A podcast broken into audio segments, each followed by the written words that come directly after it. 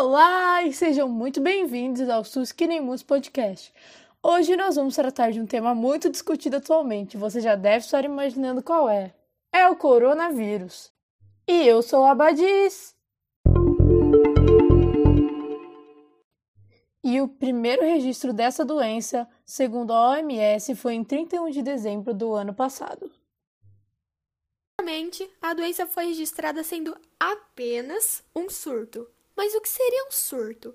Resumindo, o surto é um rápido alastramento de uma doença em uma região específica. A sua expansão é bem rápida, mas novamente é restrita a uma área. No caso da coronavírus, essa região foi a China. E com o tempo, a Organização Mundial de Saúde classificou a enfermidade sendo uma epidemia. Agora, o coronavírus já tinha atingido várias regiões da China. E no dia 11 de março de 2020, quatro meses depois do primeiro caso, a OMS classificou finalmente sendo uma pandemia. A partir desse momento, ela já tinha englobado várias regiões do mundo, incluindo os continentes europeu, asiático, americano enfrentada mais preocupante é que ela afetou com força o mundo inteiro, tendo algumas exceções, como no centrão do continente africano. Mas se engana quem pensa que essa é a primeira pandemia que o mundo enfrenta. A gripe espanhola foi muito devastadora, levou mais 50 milhões de pessoas para o caixão ao redor do mundo. E aqui no Brasil, matou mais 100 mil pessoas. E olha que nessa época não possuíamos aviões como a gente já não. As viagens eram entre continentes, tomavam muito mais tempo, era só de navio.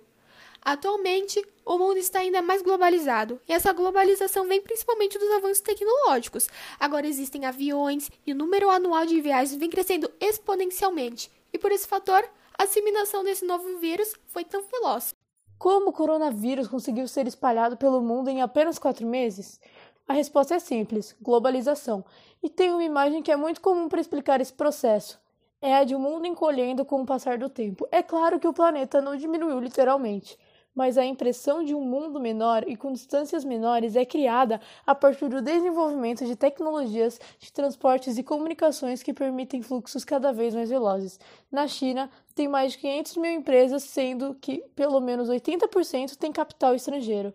Isso acontece por conta da mão de obra barata, um fator locacional seja, trabalhadores médios, executivos entram e saem da China por conta dessas empresas. Outro fator que contribuiu para a rápida disseminação do vírus foi por conta dos países da bacia do Pacífico, Coreia do Sul, Japão, Irã, outros europeus, Itália, Reino Unido, Espanha e até mesmo Estados Unidos estavam passando pelo inverno no final e começo do ano.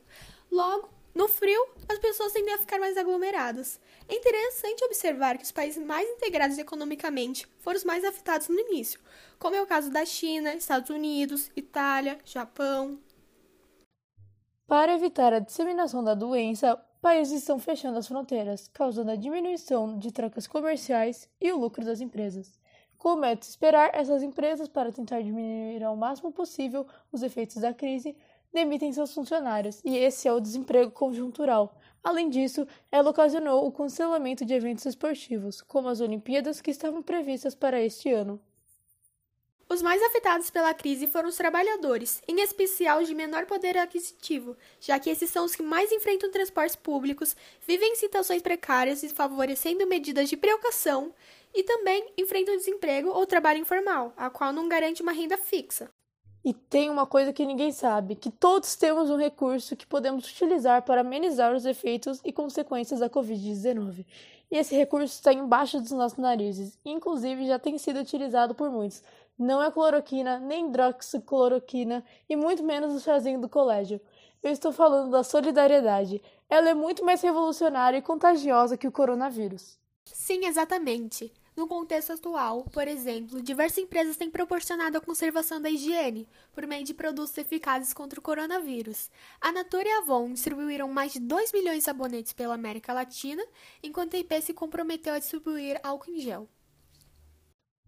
As ONGs também têm se movimentado mais com essa pandemia. Algumas iniciaram projetos. Por exemplo, a ONG Comunitas começou uma campanha para arrecadar mais de 4,2 milhões para doar 60 respiradores para hospitais de rede pública do estado de São Paulo. E, com apenas quatro dias de campanha, mais de 23,5 milhões foram arrecadados e 345 respiradores já estão sendo doados. Na crise atual, além de manter as mãos limpas e praticar o isolamento social, precisamos também pensar com atenção o futuro do nosso país. O senso de emergência passará, mas os efeitos para o Brasil serão tão ou mais profundos que a crise sanitária. Com seu impacto para além das muitas vidas perdidas, serão milhões de pessoas desempregadas, o possível aumento da violência, inclusive domésticas, e para crianças, além de outros aspectos difíceis de antecipar. Precisamos nos manter solidários, acompanhar e apoiar de forma recorrente os trabalhos das ONGs para que se consigam, junto com governos e empresas, lidar com o pós-crise. A sociedade atual tem enfrentado diversas dificuldades proporcionadas pela pandemia da Covid-19. Diante disso, é necessário agir com solidariedade. Mas lembre-se, não é só como doador, mas como agente de possível mudança, buscando auxiliar o combate ao vírus e, portanto, o bem-estar da sociedade.